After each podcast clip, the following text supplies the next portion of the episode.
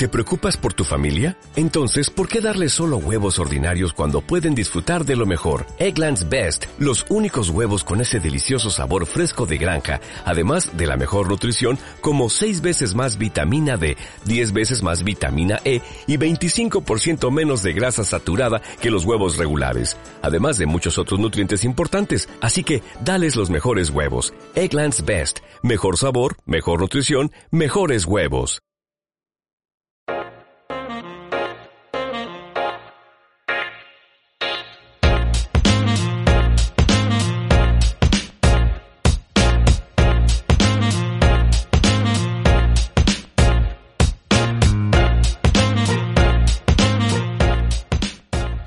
El Ikigai es la razón por la que nos levantamos por la mañana.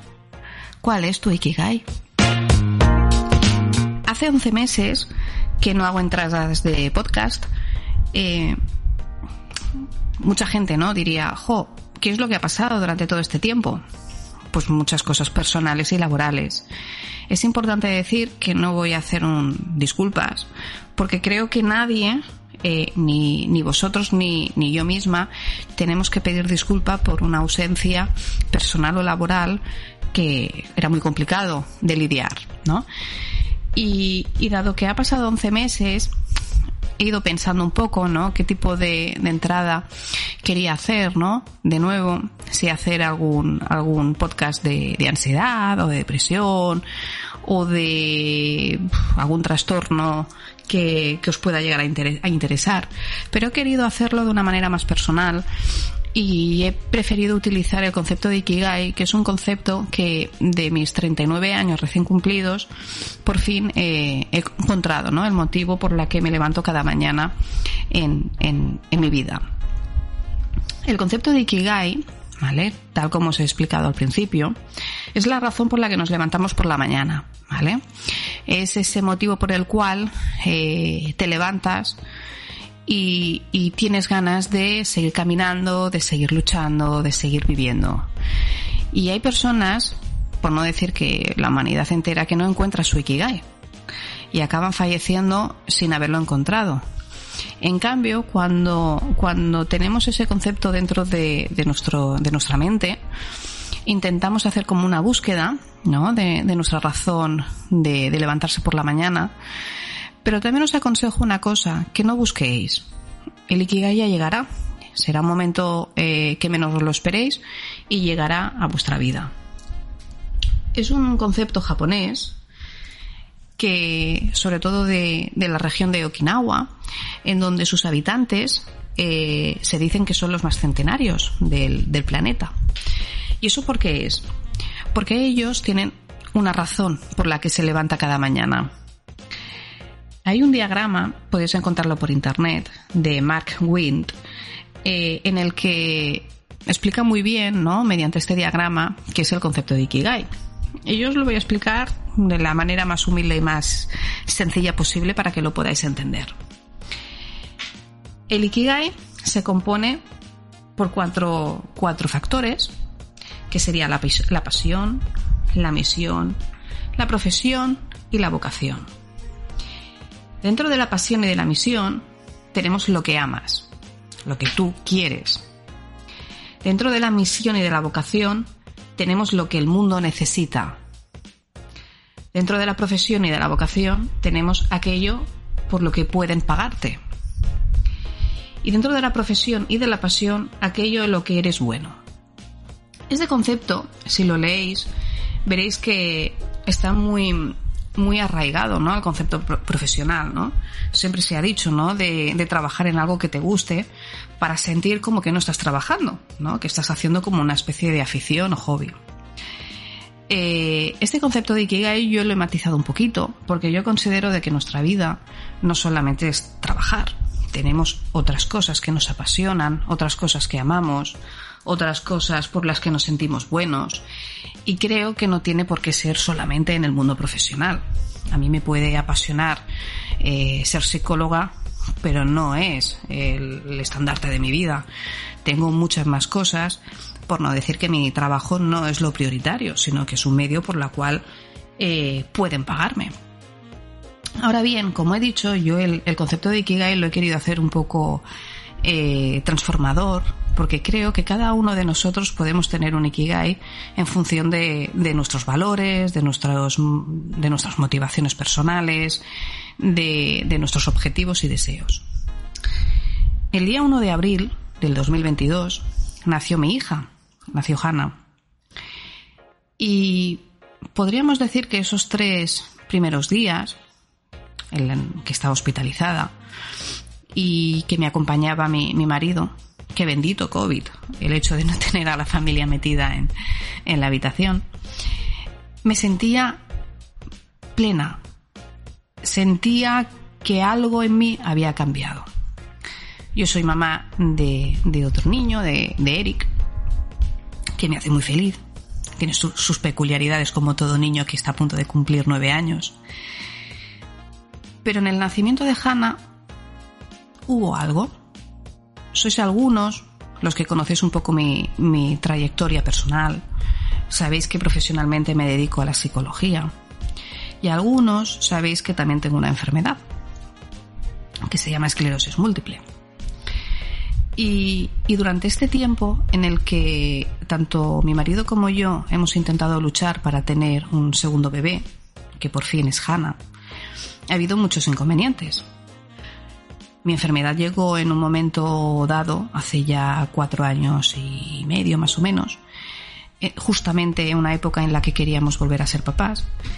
Y la enfermedad llegó muy, muy agresiva, tanto en que mis neurólogos me dijeron que no podía volver a quedarme embarazada, que tenía que hacer un tratamiento eh, bastante complicado y que una vez que haya pasado el tiempo prudente para poder eh, lanzarnos a, a buscar un, un, segundo bebé, eh, teníamos que esperar pues ese tiempo, ¿vale? Y ese tiempo ha sido pues nada más ni nada menos que, que cuatro años.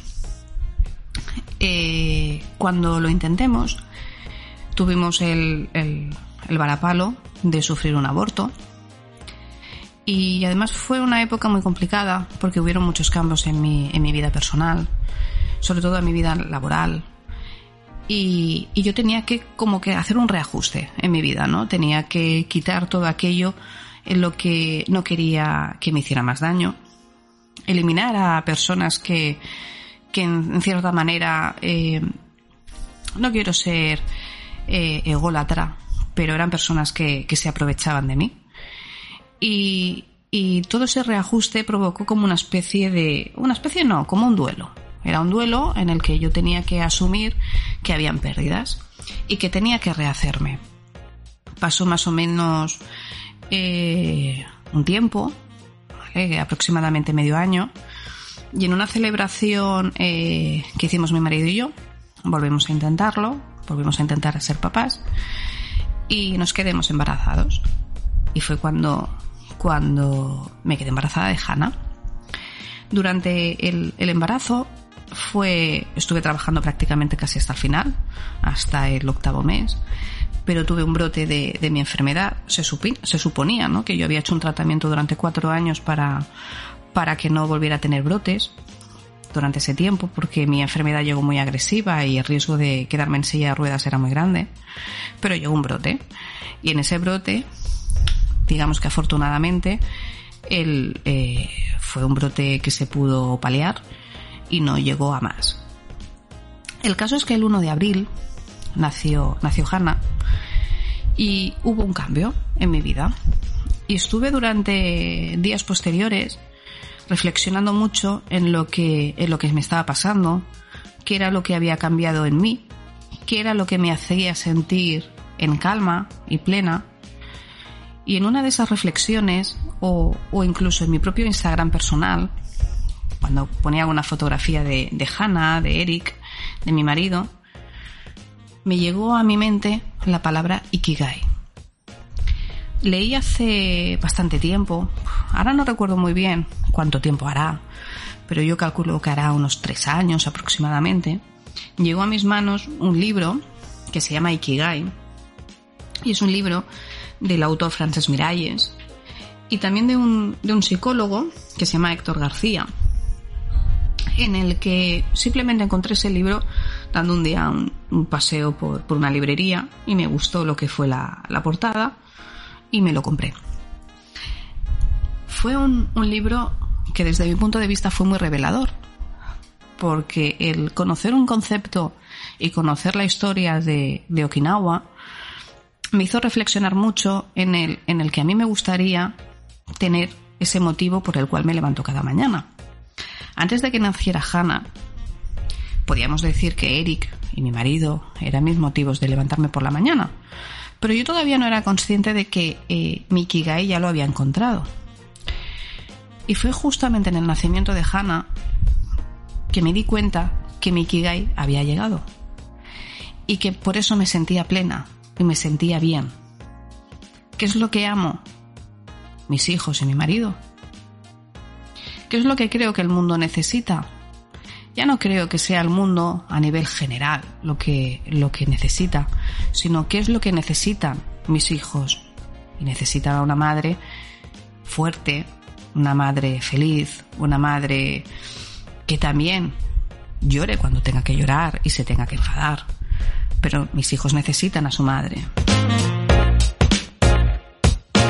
¿Qué es aquello por lo que me pueden pagar? Bueno, pues ya lo sabemos, mi profesión. Pero llegué a entender que dentro de mi profesión son muchos de los pacientes que, escuchan mi podcast, que saben que, que tengo tendencia de trabajar de sol a sol. Y, entendí de que no podía continuar así porque mi mundo, el mundo por el que eh, creo que me necesitan, que son mis hijos, necesitan el tiempo de su madre y llegué entender de que necesitaba cierto equilibrio con mi mundo laboral, por, por aquello por lo cual me pagan. Por lo que hice un cambio, ¿no? Y decidí eh, que ya no tenía que trabajar de sol a sol, que podía ser eh, la misma psicóloga, pero también dedicando tiempo a mi familia, que era por lo que ellos me necesitan. Así que cambié horarios fue al poco tiempo de nacer Hannah que, decidí cambiar horarios.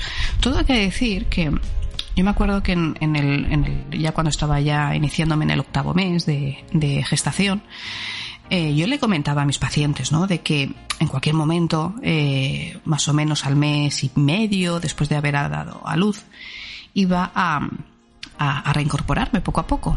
Es decir, que no desaparecía durante cuatro, cuatro o cinco meses. Pero al tercer día de haber dado a luz, mientras yo sentía muchas emociones positivas y muy agradables de, experimentar, eh, hubo un, paciente que, me escribió y me dijo que cuando me iba a reincorporar.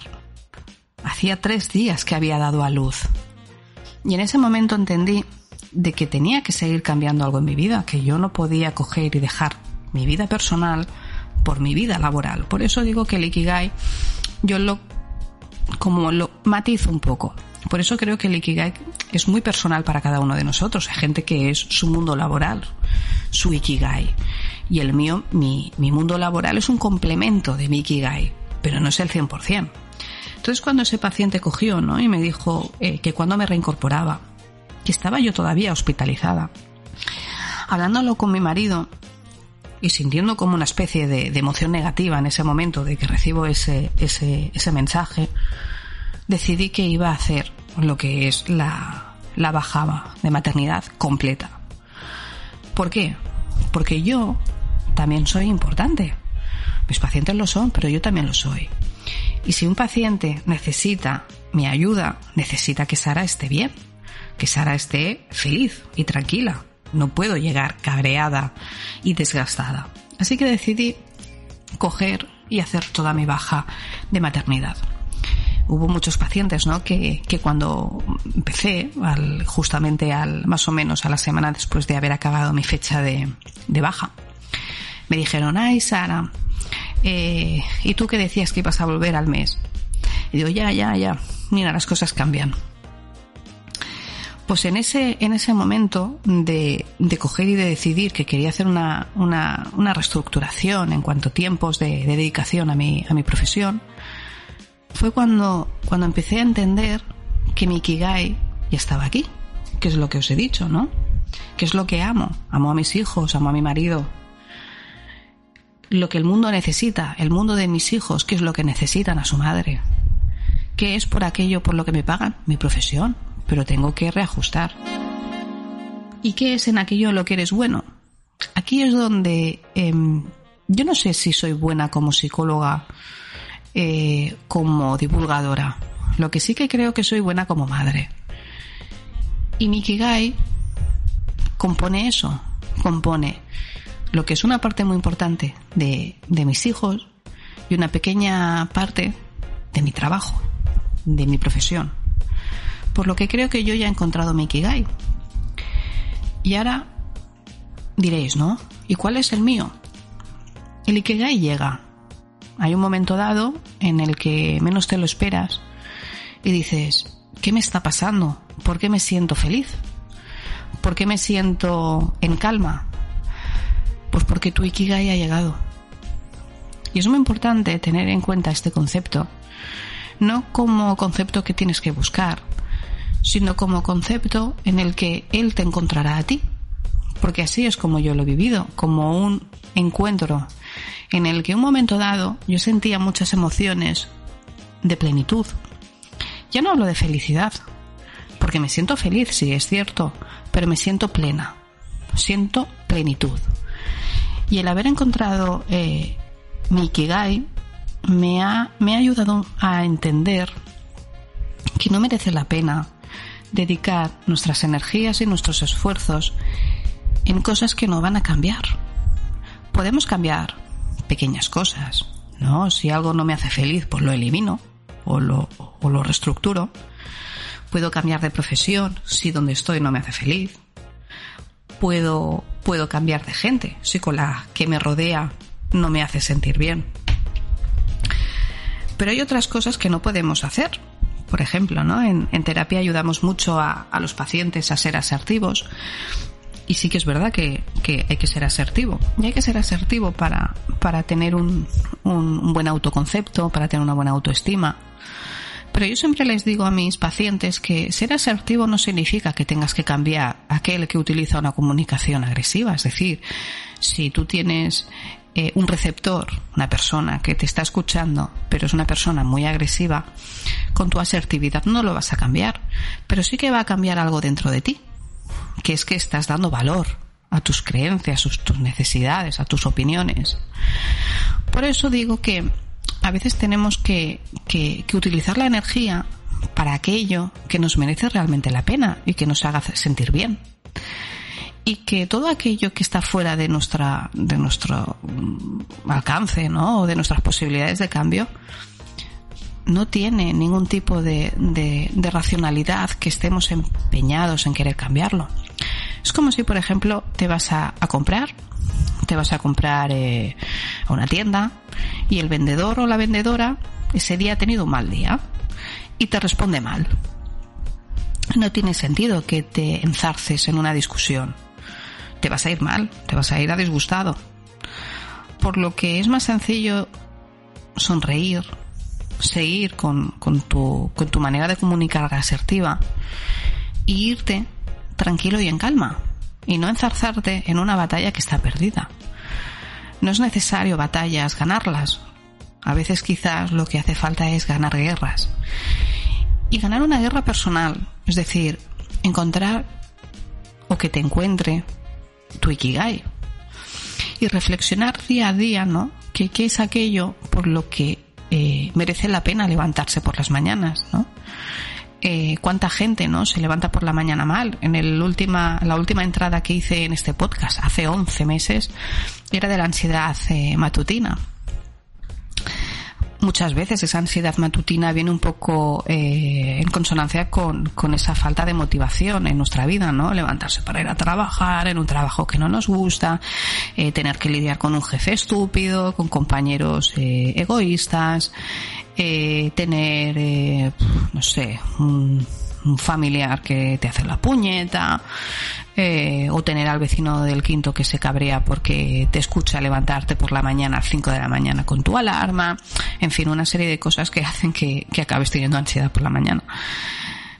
Yo lo que, lo que me hago referencia es algo más interno, más, más introspectivo, más íntimo. que es intentar entender, ¿no? ¿Qué es aquello por lo que te levantarías cada mañana? Y aunque puedas hipotetizar y decir muchas razones, ¿no? Por la que te levantarías por la mañana, tener un buen trabajo, tener una buena economía, tener una familia feliz, no tener enfermedades, que todo eso lo queremos todos, seamos sinceros.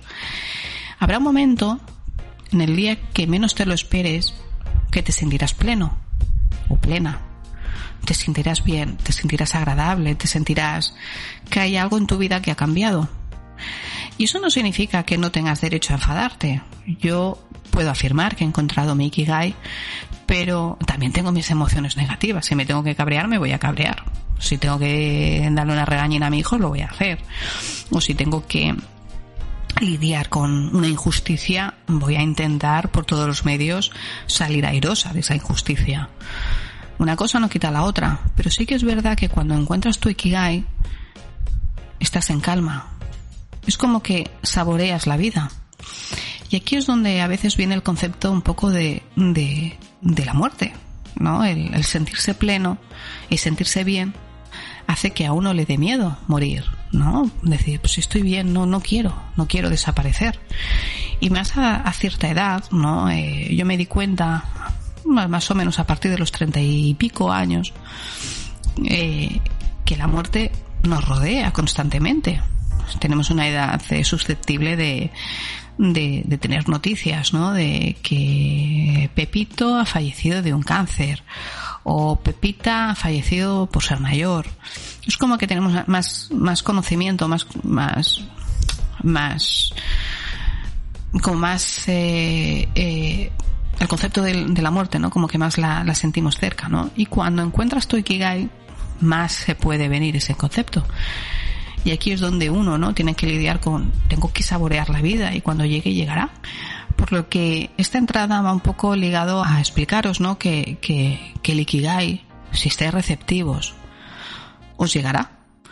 Y ya he explicado al principio que hay gente que, que, que fallece porque no lo encuentra, quizá porque eh, se equivocan, ¿no? Es como el que quiere ser millonario, quiero ser millonario, quiero ser millonario, ¿no? Y es lo único que me va a dar felicidad. Pues quizá muera sin haberlo encontrado y al final su, su resumen de vida sea, sea un resumen de vida eh, frustrante para esa persona porque no ha encontrado el objetivo. O incluso hay quien encuentra eh, ese objetivo pero se dan cuenta que no son plenos, que necesitan algo más. Y luego cuando hacen un cambio y tienen eso, necesitan otro y necesitan otro y van cambiando de objetivo uno constantemente, ¿no? Por eso digo que el Ikigai os llega, no es una cosa que tengáis que buscar porque cuando llega os dais cuenta, os sentís bien y como os he dicho, os sentís en calma. Así que espero que este, esta entrada de podcast después de 11 meses sea un podcast para, para haceros reflexionar un poco sobre vuestra vida, si estáis haciendo lo que queréis hacer, si os sentís bien, si siempre habéis deseado eh, vivir como lo estáis haciendo, si lo habéis hecho todo, si os faltan cosas por hacer, si queréis experimentar, y sobre todo, ¿no? Si estáis viviendo la vida que vosotros queréis y no la que el entorno, la sociedad os impone. Espero que vuestra reflexión eh, sea maravillosa y llegáis a, a, un buen, a una buena conclusión. Y, y en la medida de lo posible seguiré haciendo entradas en, en este humilde podcast de psicología, de, de ansiedades, depresiones y, y, de muchos trastornos y de muchas temáticas que os pueda llegar a interesar. Pero lo iré haciendo poco a poco, eh, a medida que el tiempo eh, me lo permita. Y como he dicho, no voy a, no voy a pedir un disculpas, porque no hay nada más hermoso que dedicar tu vida a aquello que te hace sentir bien y mi familia y mi trabajo me hace sentir bien. Y este podcast también, pero quiero hacerlo desde la pasión, desde la calma, sin tener una obligación ni una responsabilidad de tengo que coger, eh, escribir entradas todos los, todas las semanas porque quiero que el podcast sea número uno. Yo no necesito que el podcast sea número uno.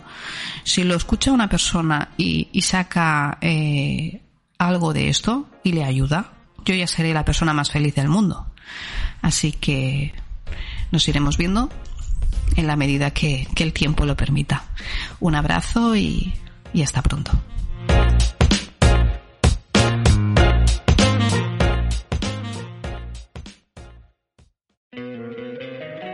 Encantaría tener 100 dólares extra en tu bolsillo?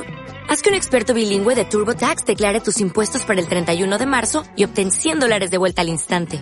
Porque no importa cuáles hayan sido tus logros del año pasado, TurboTax hace que cuenten. Obtén 100 dólares de vuelta y tus impuestos con 100% de precisión. Solo con Intuit TurboTax. Debes declarar para el 31 de marzo. Crédito solo aplicable al costo de la presentación federal con TurboTax Full Service. Oferta sujeta a cambios o cancelación en cualquier momento.